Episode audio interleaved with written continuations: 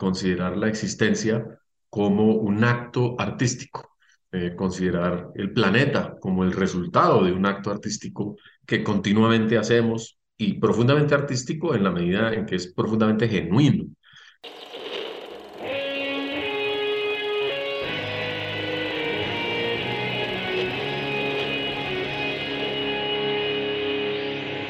Bienvenidos a Volver al Futuro Podcast, donde platicamos con las mentes que nos impulsan a crear el nuevo paradigma de salud y bienestar, conducido por Víctor Sadia.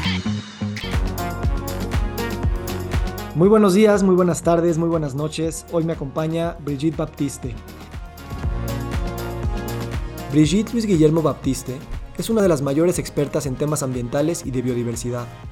Tiene una maestría en conservación y desarrollo tropical y un doctorado en economía ecológica y manejo de recursos naturales. Fue directora del Instituto Humboldt y actualmente se desempeña como rectora de la Universidad EAN, donde busca consolidar el emprendimiento sostenible y evolucionar los modelos educativos.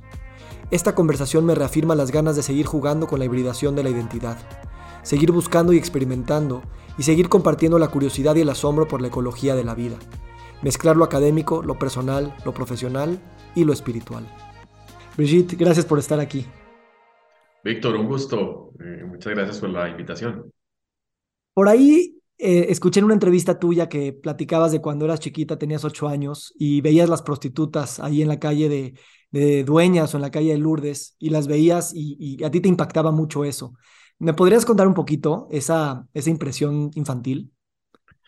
Pues imagina que, que Bogotá es una ciudad en la montaña muy fría y salíamos de visitar a mi abuelita los sábados tipo 11 de la noche y tomábamos camino a casa y pasábamos por esta calle donde estaban ellas prácticamente desnudas. Eh, eh, eh, mi papá pisaba el acelerador para salir rápido de la zona o algo, pero pues ellas estaban en los postes y muy descaradamente ofreciéndose para el trabajo sexual. Yo no sabía que era el trabajo sexual, solo veía unas mujeres con unos bikinis de lentejuelas o con unos tacos altísimos eh, y maquilladísimas y de espectaculares y en la distancia eh, ubicadas como en la calle decía yo quiero ser así, yo quiero ser como ellas porque me parecen unas personas maravillosas, pero por alguna razón que uno tiene adentro en el, en el eh, interruptor de seguridad, nunca me atreví a decírselo abiertamente a mis papás, decir, ay, cuando yo crezca quiero ser como ella.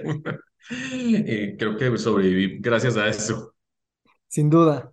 Y sin embargo, qué, padre poder conectar con esta, eh, con, con, ciertos modelos, ¿no? Que nos, que nos hablan de, de, pues de esta naturalidad o de alguna manera esta manera de expresarse muy, eh, pues, pues abierta, espontánea y tal vez sin, sin tantos bloqueos, ¿no? Em, em, me imagino eso tuvo pues un impacto con toda tu transición que tú has estado viviendo toda la vida, que no se culmina, que no empezó en algún momento en particular. Y me interesa mucho a mí, eh, te he platicado de la, bueno, hemos hablado un poquito de la filosofía transgénero, ¿no? Que es esta capacidad de movernos a través de, de géneros sin quedar atrapados o anclados en ningún tipo de estereotipo, ningún rol definitivo, ¿no? Y, esto va más allá de lo femenino y lo masculino, sino movernos de definiciones en definiciones y acoplar varias.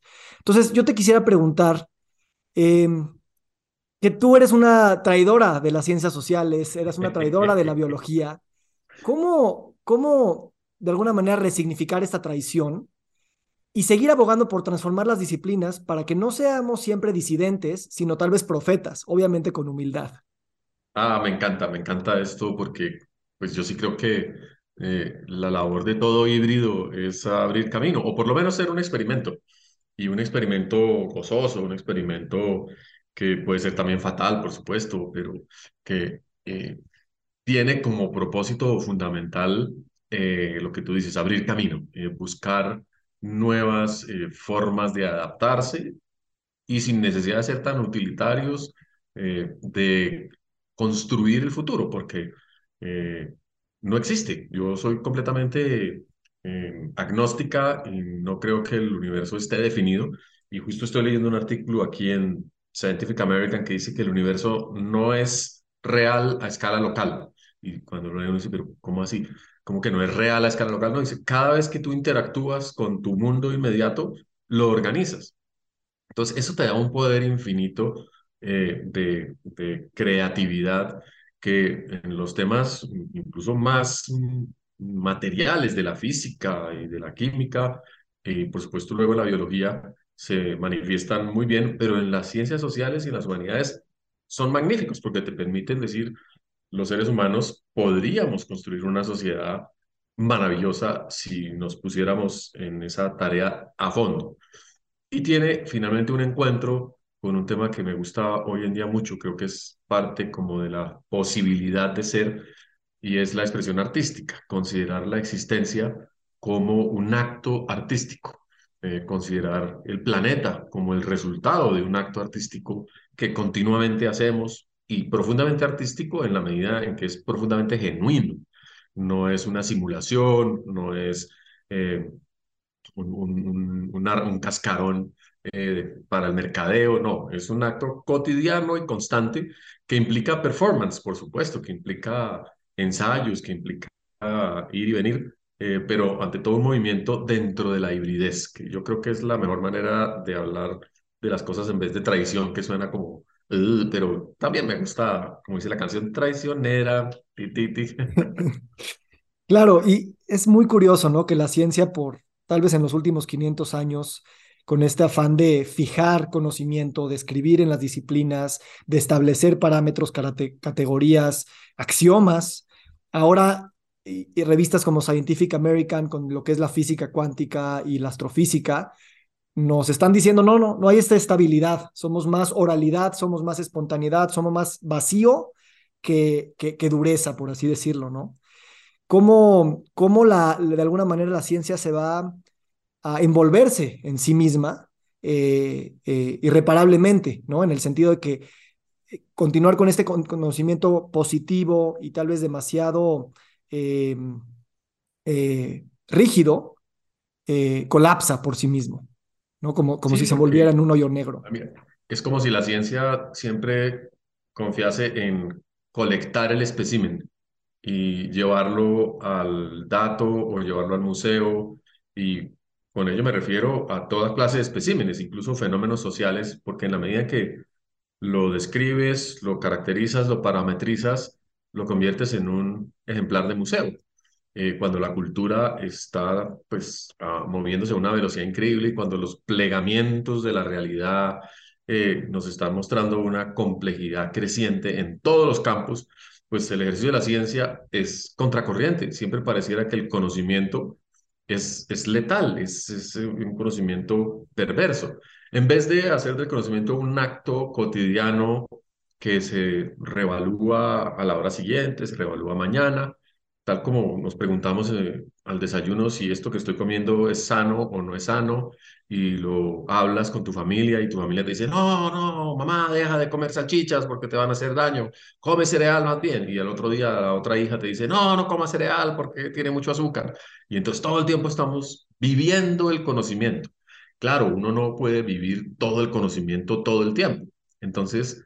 Eh, a lo que apela uno es a la riqueza del lenguaje, de la performatividad, y vive con mucho humor, como viven los, muchos de los pueblos indígenas, por ejemplo, que saben que eh, el mundo es bastante más eh, un simulacro, eh, en la medida en que está en tu cabeza, de lo que empíricamente viene siendo. Y eso genera un, insisto, una, una libertad increíble, una, un espacio de movilidad eh, con el cual incluso nos reconciliamos con, con la fe, con las creencias, porque, pues decía esta mañana en una clase, tú no tienes que tener eh, la relatividad de Einstein en la cabeza completa todo el tiempo y poderla explicar matemáticamente a todo el mundo para vivir y lavarte los dientes. No es necesario, ni siquiera la física de Newton, no lo piensas.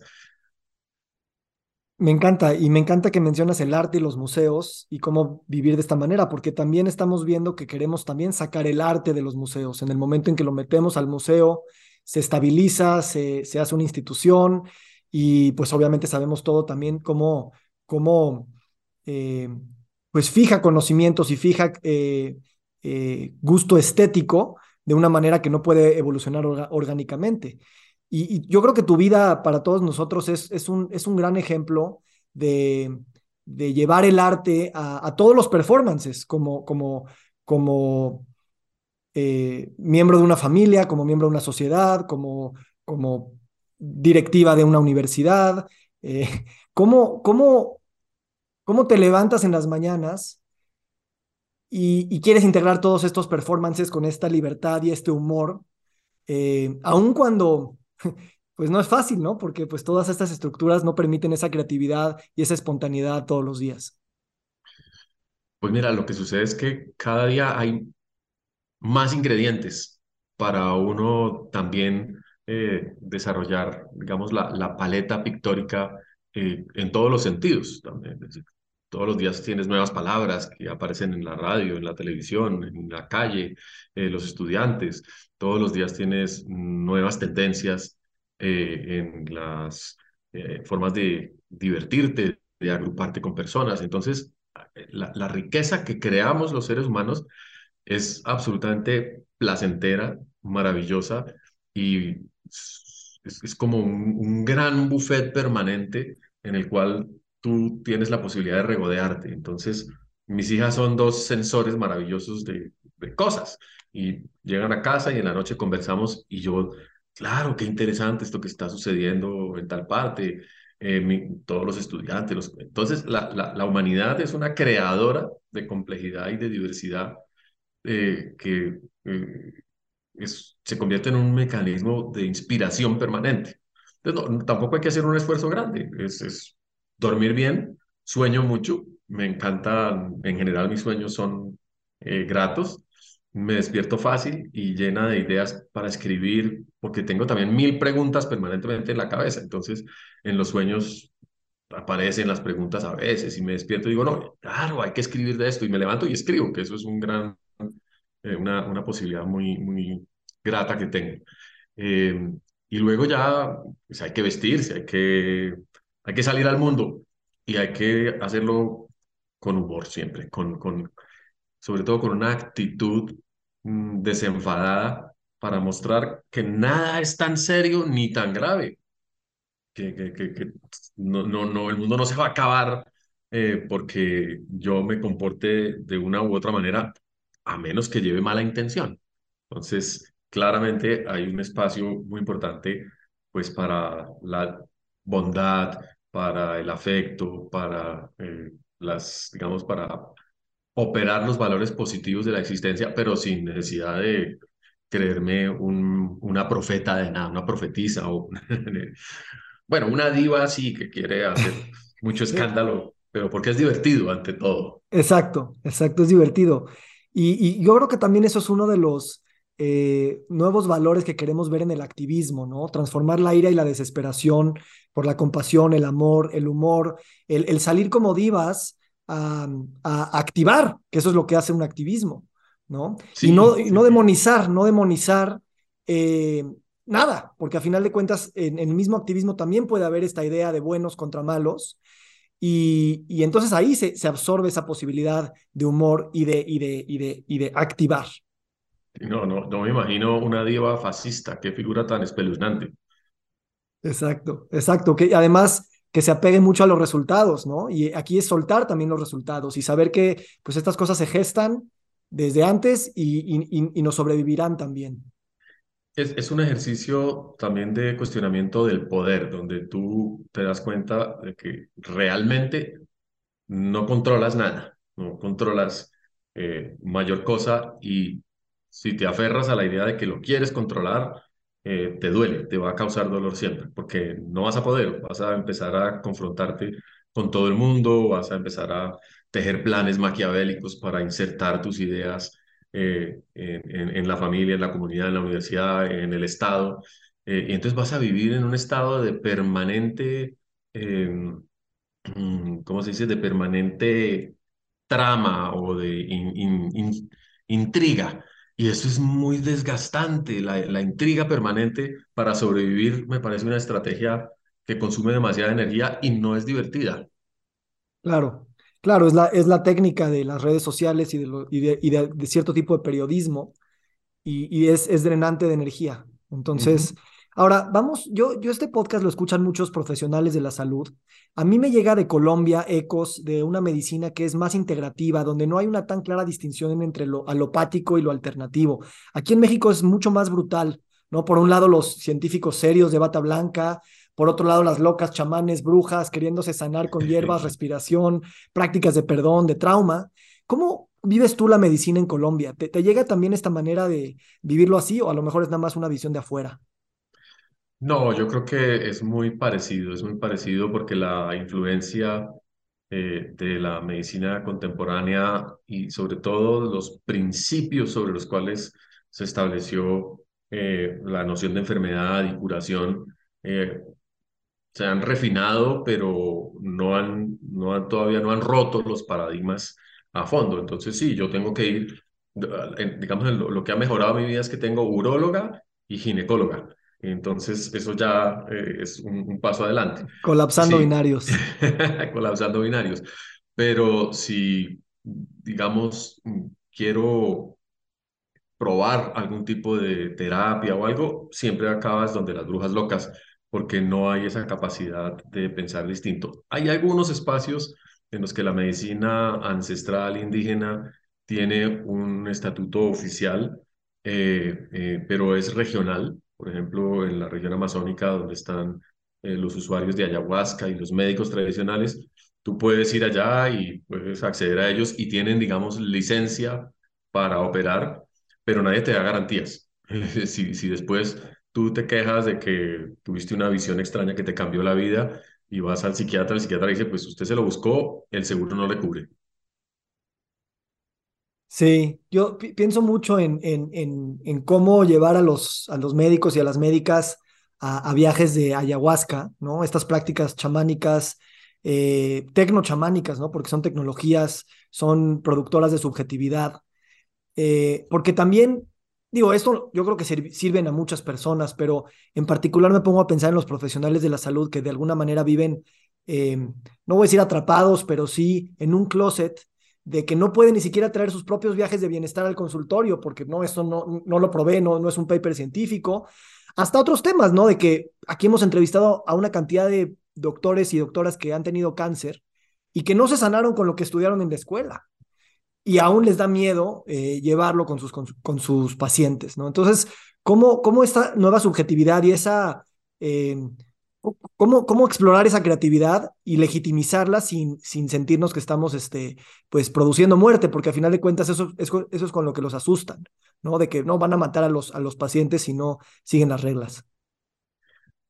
Porque los mismos médicos han sido entrenados en un proceso donde la introspección no es un valor agregado, eh, donde todo está afuera y todo está parametrizado. Entonces, el mismo eh, eh, médico o médica tiene que regirse por unas reglas que inhiben mucho de sus posibilidades. Por eso apreciamos tanto a los médicos cuando envejecen y se toman el trabajo de escuchar, se dan cuenta de que tal vez la enfermedad puede ser incluso eh, terminal, pero el sentido de la enfermedad se resuelve en la conversación, en la comprensión mutua y el médico te dice, mira, sí, es, muy posible, tampoco soy profeta, que, que esta enfermedad te mate, sin embargo, lo que me preocupa es tu bienestar. Entonces, ¿qué has pensado al respecto? ¿Cómo estás con tu familia? ¿Cómo, eh, cómo la llevas? ¿Te duele mucho? Eh, entonces, debajo del escritorio te pasa la marihuana para que la tomes en la noche y te alivie el dolor, o te recomienda un amigo que eh, te das unos masajes maravillosos, pero nunca te lo ponen la fórmula médica. Eh, entonces, estas estos actitudes tan empáticas demuestran que somos personas, pero cuando tú tienes que ir a un doctor que en 15 minutos lee unos exámenes que por supuesto son importantes, indican si tienes colesterol o no, pero que nunca se toma el trabajo de conversar un poquito contigo y decir, ¿y usted ha pensado por qué tiene el colesterol alto? Usted misma no tiene una explicación. Yo siempre trato de hablar de eso y me miran y me toca decir, soy bióloga. Entonces, bueno, le doy tres minutos para que exponga su caso. Pero yo no quiero eso, yo quiero aprender más, yo quiero saber de mi cuerpo, yo quiero Eh, siempre pregunto a, los, a las nutricionistas que te prohíben todo.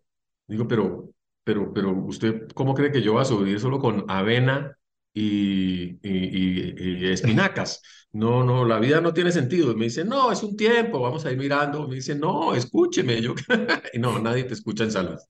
Sí, sí, y me haces pensar en el cáncer, porque de alguna manera, pues el cáncer se presta no solamente a una amplia variedad de, interpretaciones, ¿no? Desde lo social, lo medioambiental, y de alguna manera, si entras a un proceso de cáncer, es como que te separan de todo eso y te meten a un régimen eh, muy preestablecido, cuando yo creo que para mí al menos ha sido una exploración de, de, ver todas las interconexiones que hay y que el cáncer realmente no es nada más un, un vamos a verlo así, eh, podemos hablar del cáncer del cuerpo, podemos hablar del cáncer del planeta, podemos hablar del cáncer de la sociedad.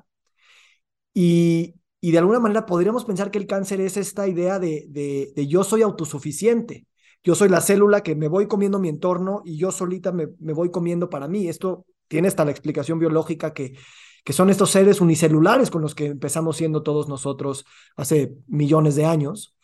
Y de alguna manera tenemos un atavismo en la célula que ya, ya aprendió a ser de un organismo multicelular, pero ciertos factores la hacen comportar como eran los primeros organismos unicelulares.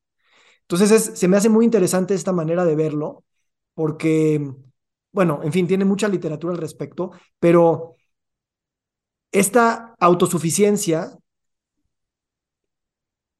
podría ser un sinónimo también de cáncer cuando hablamos eh, hoy en día en un capitalismo y una sociedad donde queremos llegar a la autosuficiencia, pero realmente no hay autosuficiencia. Todo es impoético, ¿no? Todo, todo, todo es hacer con. Entonces, digo, ya, ya, ya, ya te di muchas cosas, a ver qué, cómo lo desenredas. me, me, encanta, no, me encanta que, que lo hables como una pérdida de los sistemas de control, porque hay dos maneras de interpretar el control en las ciencias ambientales y en ecología. Una, eh, un control vertical, directo, eh, cerrado, que es muy extraño en los sistemas complejos. Eh, porque mm, es muy rígido y tiende a causar efectos muy negativos. Pues es como cuando eh, te aplican una dosis de quimioterapia, la búsqueda es realmente violenta para tratar de solucionar algo que ya se salió de madre. Pero los ecosistemas siempre operan por eh, coordinación y cooperación.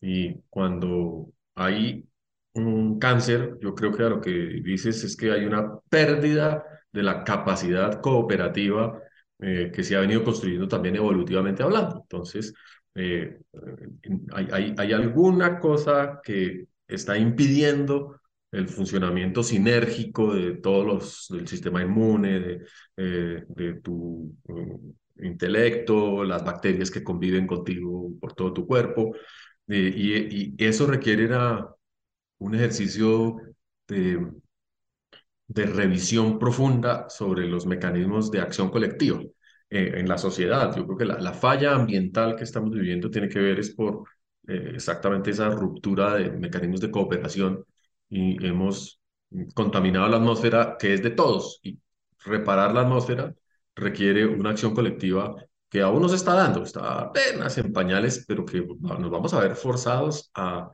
eh, desarrollar o vamos a perecer. Eh, claro, si tú tienes una persona o has sufrido un cáncer, eh, podrá parecer discurso, ah, que tu hígado colabore un poco más con tu corazón y que colabore con tus emociones, deja de pensar negativo, eh, en fin, todos los preceptos. Pero es cierto, y mis amigos o amigas que han incluso fallecido por causa de cáncer, eh, lo que han hecho después de que ya han sufrido mucho con la quimioterapia y el tratamiento, es llegar a un nivel de aceptación y decir, no, miren, ah, ya, ya entiendo muchas cosas, estoy lista, estoy, eh, y voy a vivir el tiempo que me queda de otra manera. Y a veces viven mucho tiempo, a veces no tanto, pero sus muertes son plácidas, no son una carga para todo el mundo, eh, y, y, uno llega a saber mm, despedirse de una manera que es incluso jovial, aunque nos cause tristeza. Sí. Gracias, gracias por, por organizarlo un poco mis ideas y, y, siento que eso, eso pasa, ¿no? quiero como hablar un poquito del cáncer desde esta perspectiva multiespecie, multisectorial, multidimensional, y encontrar estas, estos espejos en el, en el nivel microbiológico, en el nivel macro, en el nivel biológico, en el nivel este, metafórico, en el nivel económico, y, y, realmente te das cuenta que no, no, no, no he desarrollado el lenguaje, porque pues cada quien tiene sus propias palabras y sus propias, eh, cada, cada campo tiene sus palabras. Entonces, es un esfuerzo que estoy tratando de hacer. De hecho, Bruno Latour lo decía, ¿no? debemos aprender a contar cuentos de Gaia, ¿no? Y, contarlos de distintas perspectivas para, para ver esta, esta confluencia de agentes que, que, que pues, están en esta danza. Y, para mí es fundamental el, en, salud, en bienestar, en ecologismo. Eh, creo que tú lo has hablado mucho, ¿no? Del poder de la narrativa y del poder de, los, de contar estas historias que, que pues toquen todas las áreas y no nada más, pues vamos a lo científico, vamos a lo político, vamos a lo económico y muy por allá, pues vamos a lo poético, filosófico, porque pues está interesante, pero esto no nos va a agregar ningún valor en la mesa de decisión. Hoy me siento especialmente contenta porque este fin de semana estuve en uh, Amazonia, eh, en el mismo lugar donde hace 36 años hice mi trabajo de grado en biología sobre peces. Eh, un trabajo de ecología de los peces donde compartí más de un año con varias comunidades indígenas y adquirí familia. Tengo una hijada que tiene esa misma edad y tengo muchas personas a las que no había vuelto a ver eh, en, en, ese tiempo. En esos 37 años he desarrollado un, como todos al envejecer, una serie de males que no tienen descripción y que siempre acaban en el espacio de, eh, pues mire, tómese una aspirina cuando le duela, o haga más ejercicio, o mejore su dieta, pero y en alguna oportunidad, uno de mis eh, amigos de la región, un indígena, me dijo, no, usted tiene enfermedad de pescado. Usted se está volviendo pescado. Le ¿cómo, cómo es eso? Y dice, claro, usted pescó mucho, ¿verdad? Pues claro, era mi trabajo. ¿Y ¿Cuánto pescó? Y dice, pues 764 muestras, más todas las demás que me traían. Dice, es, eso es mucho pescado. Usted no, usted no necesitaba todo el pescado, ¿verdad? Dicen, no, la verdad no, lo distribuí, pero no lo comimos, le pedí permiso a la comunidad y le pidió permiso a los pescados. Y yo no, y es por eso, los pescados están reclamando que no pidió permiso. Entonces me fui a hacer pagamento y pasé dos días, hice un esfuerzo grande de tiempo, eh, recursos, porque es bien, bien lejos, y hice un pequeño ritual personal en el que eh, entregué una cantidad, con casi, como le unos 10 kilos de yuca cosechada allá mismo, la piqué en trocitos y fui al sitio donde iba a pescar y les dije a los pescados, miren, aquí les traigo comida para que se reproduzcan y haya abundancia, discúlpenme, no sabía. Una conversación puede ser que sea de mí conmigo misma, pero los peces estaban ahí y mis, a, mis colegas y los ancianos de, la comunidad y todo, eh, de manera muy respetuosa me permitieron hacerlo, me permitieron grabarlo, participaron y me dijeron, bueno, si ese es el trabajo que usted tiene que hacer, bienvenida. Y lo hice y por supuesto el fundamento científico puedo buscarlo y seguramente la yuca se convertirá en energía para las poblaciones de peces, pero pues no hay ninguna garantía de nada. Simplemente cerré un ciclo que ahora me trae gratos recuerdos porque me permitió volver a encontrarme con muchas personas, visitar una región que llevo profundamente eh, en mi corazón. Entonces, todo positivo. Gracias por contarnos este viaje. Em, me, me, gusta esta palabra pagamento, ¿no? Y, y también me, me, me, hace pensar en, en los duelos pendientes que colectivamente tenemos con pues todo lo que hemos generado, ¿no? A final de cuentas es precisamente por un desconocimiento, no, no creo que una, una maldad, pero pues llevamos construyendo nuestras, nuestras eh, filosofías y, maneras de pensar, tanto religiosas como científicas, con esta idea de estar separados de la naturaleza, como si fuera una cosa separada. Y, y cuando nos vamos dando cuenta que pues nos fuimos afectando a nosotros mismos, pues ya no es ir a doler y a reparar a los peces, nosotros somos los peces, es, reparar el espejo, es reparar, reparar nuestro cuerpo. Em, ¿Cómo? Pienso mucho en cómo hacer estas prácticas colectivas de, de duelo como fundamentales para seguir transformando las narrativas y las, y como dice, cerrar ciclos para poder abrir nuevas perspectivas regenerativas. ¿Qué experiencias tienes tú en, en, en estos duelos eh, de este estilo? Pues mira, yo creo que una muy grande en términos del, duelo del desarrollo, de lo que llamamos desarrollo. Eh, todo este nivel de bienestar que ahora tenemos, que es real.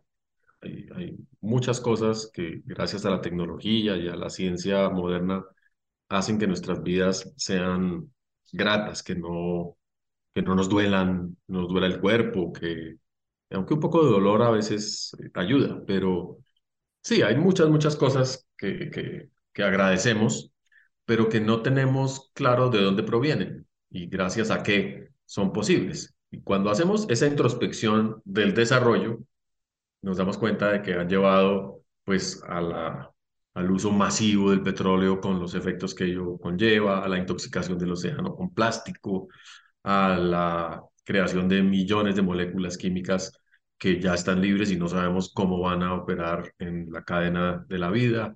En fin, entonces nos damos cuenta que estamos matando al planeta y, al planeta con nosotros a bordo, porque salvo que creamos eh, que de verdad nos vamos a ir a vivir a Marte pronto, seguramente lo haremos, pero ni todos ni pronto eh, estamos en una encrucijada.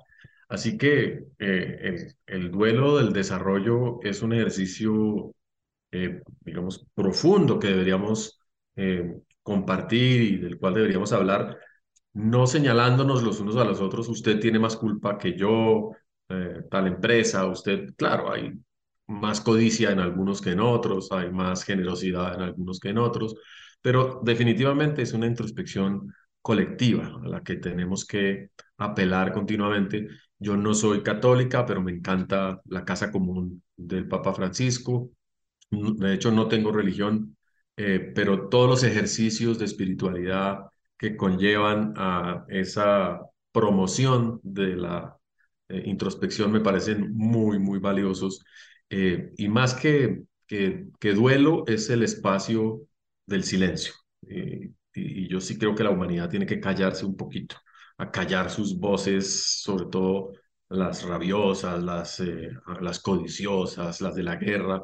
Eh, y, no sé cómo, no sé muy bien cómo, porque las tenemos tan presentes en nuestro alrededor que, que seguimos luchando contra ellas. Pero sí creo que las la, diversidad de género, por ejemplo, y nosotras como parte de la comunidad LGBTIQ+, o nosotros, eh, sí tenemos una perspectiva eh, innovadora, distinta, eh, desenfadada sobre el cambio, que podría ser uno de los espacios de conversación porque nos lleva a al carnaval, nos, llega, nos lleva al, al tomar riesgos, pero sin arriesgarlo todo, eh, tú puedes ser una persona distinta, aunque sea por un par de días, y luego cuando te das cuenta de que ese es un ejercicio liberador, pues ya deja tus zapatos obligatorios y ponte los que te gustan. Me encanta. En, esta, en este momento del podcast es cuando pondríamos musiquita así para, para callar un poquito y escuchar también el silencio. Entonces vamos a imaginarlo. Este, Ahorita en la mañana escuchaba un doctor decir que los que creemos que vamos a poder irnos a Marte a vivir, no entendemos esta coevolución y esta interdependencia que tenemos con, con lo que somos del suelo, las bacterias, los hongos. O sea, dice, imposible pensar en, en que el ser humano podría eh, eh, florecer en un ambiente en el que, o sea, se nos olvida que estamos interconectados todo el tiempo, ¿no? Y que en esos ambientes podríamos hacerla. No lo sé. Lo que ahorita pensé escuchándote es en eh, Paul Preciado. Me encanta porque dice que, que, dice, tenemos que entrar en un tipo de tecnoanimismo cósmico, ¿no? Porque él, sabes, está estudiando mucho el tema de, de YouTube y, y las redes sociales y la interconexión en el Internet. O sea, ya somos eso también. Y al mismo tiempo es, es resacralizar, reanimar, reencantar estas relaciones en las que vivimos. entonces, me encanta que dices, y yo soy igual como tú, o sea, más allá de la religión, cuál es la práctica mística, la práctica espiritual que, pues, que te hace sentir viva. Y, y sí, este, me encanta, me encanta, me encanta. Ahora, tú eres rectora de una universidad y me encantaría escuchar un poquito de, primero, cuando te nombraron, o sea, te pusieron a una bióloga como rectora de una escuela de administración y negocios, ¿no? Para hablar de emprendimiento sostenible y, y evolucionar los modelos educativos. ¿Cómo, ¿Cómo ha sido ese statement, obviamente poner una bióloga en una escuela de administración, eh, más allá de poner una persona trans, y más allá, cómo en una institución que sí está dividida por departamentos y clases y, materias y matrículas, integrar esta manera y que los estudiantes podamos crecer con aprendiendo desde la complejidad y para la complejidad. Mira, yo, yo creo que hay un elemento que ya venía considerando la universidad eh, a partir de un ejercicio de introspección, para volver a la palabra mm, cuidadoso, eh, y es la necesidad de incluir un elemento disruptivo o suficientemente disruptivo para eh, cambiar las prácticas de la pedagogía, las prácticas eh, de la convivencia, las prácticas del servicio, en fin, lo que hace una universidad. Porque lo cierto es que las universidades están dando señales de crisis también. No, no estamos ayudándole a los jóvenes a eh, encontrar una posición interesante en el mundo, una posición satisfactoria. Los jóvenes los tenemos cuatro o cinco años, eh, se supone que dando lo mejor de nuestras capacidades de nuestros modelos de conocimiento y resulta que eh, se enloquecen durante el proceso y si sobreviven no encuentran nada afín a lo que eh, se supone que les enseñamos. Todos los que logran, digamos, encontrar una ubicación satisfactoria, lo hacen en campos en los que nunca estuvieron entrenados, como si fuese requisito haber estudiado lo contrario. Entonces tú encuentras artistas talentosos que estudiaron economía o economistas empresarios talentosos que estudiaron arte. Entonces uno dice, aquí hay algo que no está funcionando. Que la universidad tenga éxito por defecto es un problema. Y luego el, el sentido de la formación está en cuestión también porque pues el mundo no está mejorando, por lo menos ni homogéneamente ni globalmente. Así que tenemos que mirar muy bien a fondo dónde está el cáncer, dónde están las células escapándose, dónde están los los crecimientos tumorales. Y eh, en, ese sentido, entonces la, la, universidad me llamó para continuar con un proceso de disrupción que habían comenzado hace unos años, con educación virtual, con eh, eh, otro tipo de programas, y empezamos a revisar a profundidad entonces todo el contenido curricular, el método de aprendizaje, las formas de convivencia, y bueno, ahí vamos, ahí vamos. Y como ecóloga, traje una propuesta en ese sentido, digamos, como tratar de eh, enfatizar más los aspectos de la cooperación, enfatizar más experiencias de trabajo en equipo, eh, el abordaje eh, más integral de los problemas. Y nos ha ido muy bien porque a la gente le gusta, a la gente le gusta ser parte de algo. A, la gente no, hay algunos estudiantes o personas que dicen, no, no, yo prefiero sola funcionar y ya veremos qué pasa. Pues, no tengo ningún inconveniente con eso, pero la mayoría nos beneficiamos del trabajo en equipo, aprendemos los unos de los otros eh, durante nuestro proceso vital. Entonces la universidad tiene que ser ese, ese espacio. Yo realmente lo experimenté porque cuando estudié biología éramos muy pocos. Eh, yo tuve, éramos máximo 10, 12 eh, biólogos y biólogas eh, en, en, mi semestre y estuvimos cinco años compartiendo. Eh, entonces nos ayudamos muchísimo entre nosotras, sobre todo para ir a campo, que era algo que no se usaba en los años 80, porque era una facultad de biología al servicio de la medicina y de la bioquímica y de la, un poquito menos de la industria. Nosotros queríamos ser de campo, queríamos entender eh, cómo funcionan los peces, las aves, los bosques, el agua, y no teníamos profesores adecuados. Entonces decidimos construir una agenda propia que durante cinco años nos llevó a recorrer el país con la mochila, a interactuar con mucha gente, a, marchar con las, eh, con las protestas ambientalistas de la época, luego arrepentirnos, luego volver. Pero sí somos el resultado de un trabajo tal vez inadvertido de amores, de pasiones con las que hoy en día eh, podemos expresar que hay esperanza. Y yo creo que nadie tendría que enfrentar el mundo eh, independientemente y solo. Eh, así se crea Superman. No, no, eso. Me, me gusta mucho. Hay una serie de, estas cadenas que, que, ¿cómo se llama? Que tiene unos, una serie de superhéroes que se van demostrando psicópatas. Todos realmente son espeluznantes como, como seres, pero son tan poderosos que todo lo que hacen es destructivo. Nadie debería tener superpoderes. o si acaso, como me, me, en algún momento me dijeron, el único superpoder que quisiéramos o que nos gusta es el de la inspiración. Me encanta, sí. Y sabes, este, luego ya muchos de, de los estudiantes de, de, biología, antes, como dices, es salir y ver los ríos y las montañas y las plantas.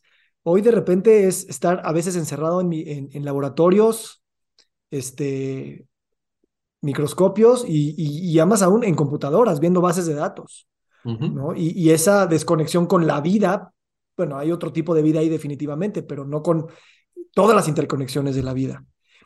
Hablando del trabajo en equipo en la universidad, eh, me imagino también tendríamos que dar una manera de calificar a los estudiantes y a las estudiantes con, o sea, con más allá de temas de méritos propios, ¿no? de tu examen y esta es tu calificación para que puedas entrar a Harvard o, a Princeton, ¿no? O sea, cómo, cómo también cambiar la manera en la que vamos a, a, darles un estatus, tanto de graduados y graduadas como de te fue bien o mal, pero por su eslabón dentro del ecosistema. Es también un reto importante.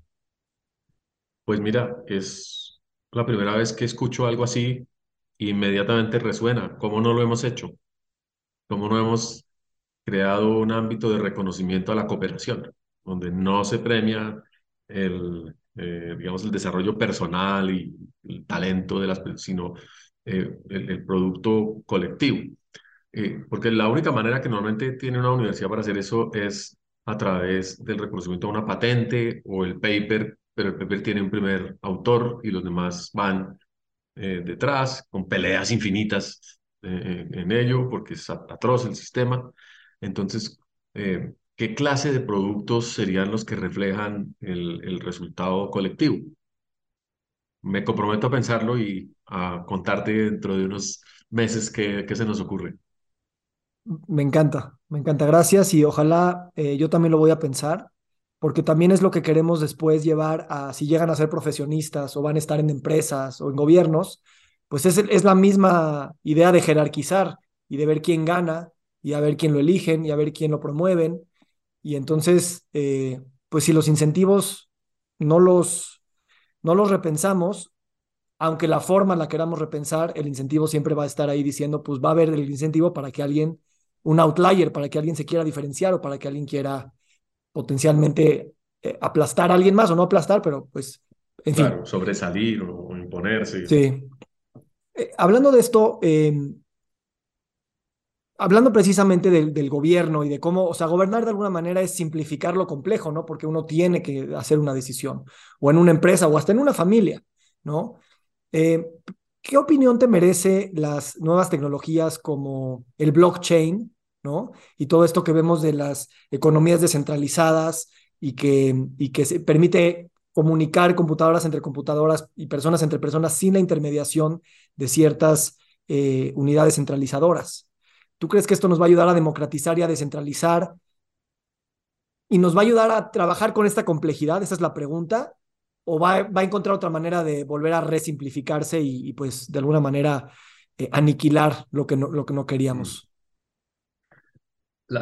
El único ejemplo que tengo que me ayuda a improvisar un poco una respuesta eh, es en la evolución. cómo a lo largo de la evolución ambos movimientos han eh, estado presentes. El aislamiento y la reconexión, la construcción de controles centralizados por poco tiempo, normalmente, y luego la ruptura y, y el colapso o la liberación de entidades descentralizadas que luego se vuelven a encontrar y generan colonias y una entidad de mayor jerarquía y luego vuelven a explotar. Entonces, hay movimientos no necesariamente pendulares, sino en muchas direcciones, porque además son estructuras híbridas que tienen infinitas posibilidades y formas de comportarse. Entonces, así como hay especies que pueden cambiar de sexo cuando alguno de los dos eh, hace inviable la genética hacia el futuro, entonces revierten algunos machos a hembras o hembras a machos, eh, pero que puede ser una cualidad persistente. Entonces, cada año te toca el turno, este año eres macho y el siguiente eres hembra, y pues cada quien se administra su nivel de feminidad y masculinidad. Yo no sé cómo sería eso, por ejemplo, en la, en la humanidad, pero es un ejercicio que le pongo a mis estudiantes y por supuesto se tuercen de la risa después de tres minutos de pensarlo. Em, entonces creo que sí, que blockchain, que las tecnologías de descentralización y de, em, romper los canales regulares y todo, aunque blockchain obviamente también genera sus propios canales, eh, es un movimiento evolutivo que en el metaverso y en el espacio del cyborg eh, va a darnos posibilidades. Va a crear rupturas, sí, indudablemente. Eh, en evolución esas rupturas se llaman, se llama especiación, se llama creación de novedad biológica. En la cultura y en la tecnología no podemos usar ese término, pero tendría que ser algo análogo. Eh, la, la separación de linajes tecnológicos. Yo hablo de filogenias cyborg en ese sentido. Y eh, habrá humanos que nos sintamos más cómodos eh, dentro de un linaje y, no en otro, y eso le va a dar mucho contenido a nuestra propia diversidad y nuestras capacidades de innovación. Pero sí, si vamos a colonizar Marte, no lo vamos a hacer en nuestro cuerpo, porque sería tremendamente incómodo y terrible. Lo vamos a hacer mm, con nuevos cuerpos y no sabemos qué rostro tendrán ni cuál Espero que no sea a través de experimentación genética que lo hagamos, pero eh, sí tendremos que ser otra clase de humanos los que viajemos a las lunas de Júpiter, que nos sintamos cómodos y cómodas nadando en piscinas de nitrógeno líquido y con muy, poco, eh, muy pocos eh, pasteles de chocolate a nuestro alrededor. Pero yo creo que la tecnología en este momento juega ese papel de mm, abrir posibilidades y, generar rupturas.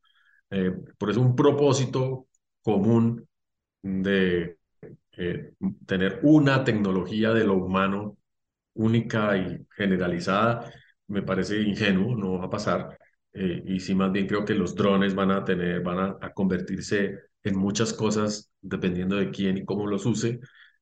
los ordenadores cada vez más, los teléfonos inteligentes, lo que sí hay que fortalecer es nuestra capacidad de interactuar significativamente con, con la tecnología para no eh, eh, estar al servicio de un solo linaje ni de una sola autoridad centralizada, porque obviamente las nuevas entidades ecológicas son las corporaciones globales, son los, son los eh, megaterios, los tiranosaurus rex del momento.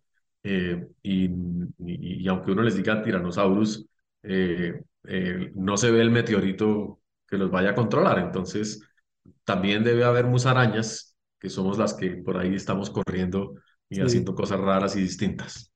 Sí, cucarachas. Cucarachas también. Curiosas, sí. curiosas.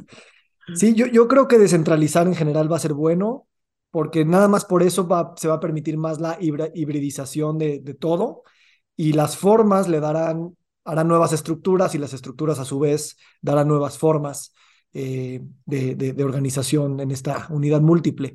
Eh, pero sí, sí está por verse y, como también se mueven muchos dineros, capitales, intereses, claro. Mm. Eh, y también está tan abierto a la especulación, ¿no? Porque ya también todo se comoditiza y lo puedes vender y comprar futuros. Entonces ya se vuelve también el, el show sobre el show y, y, y, bueno, se vuelve, se vuelve difícil. Pero mira, Mira que, por ejemplo, el metaverso, nos invitan a comprar propiedades, a, cumplir nuestros mismos deseos cotidianos en otro nivel con unos controles y unas garantías abstractas.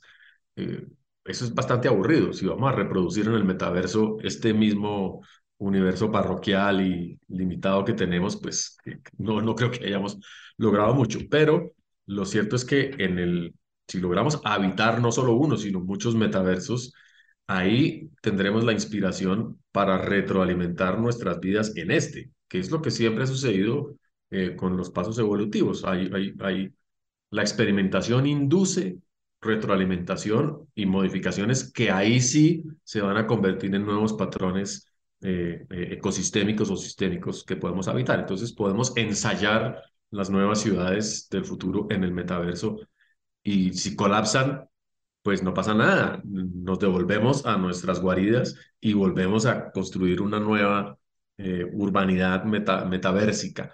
Lo importante es que no haya un control del metaverso único. Entonces, pues habrá el metaverso del capitalismo salvaje y bien, allá que los que creen que eso funciona, háganle, funcionen ahí adentro. Nosotros, nosotras probablemente nos iremos más a la, a la pornografía o a otros espacios más disruptivos.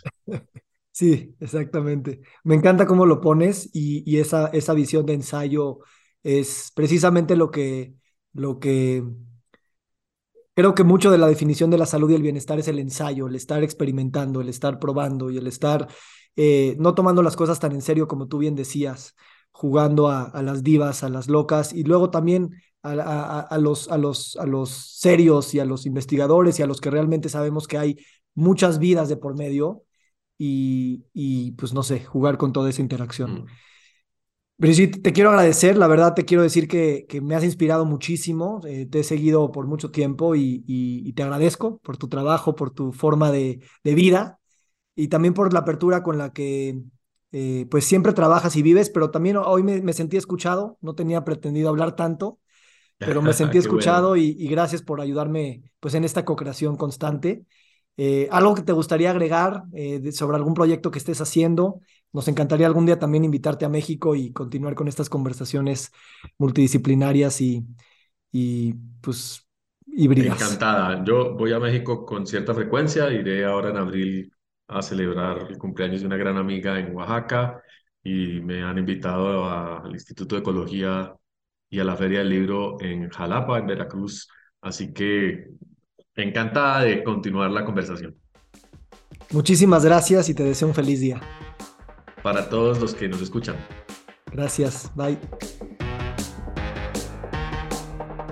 Nos encantaría recibir tu retroalimentación de estos podcasts para continuar generando contenidos que te sean útiles e interesantes. Si puedes, déjanos un comentario en la página web victorsaadia.com.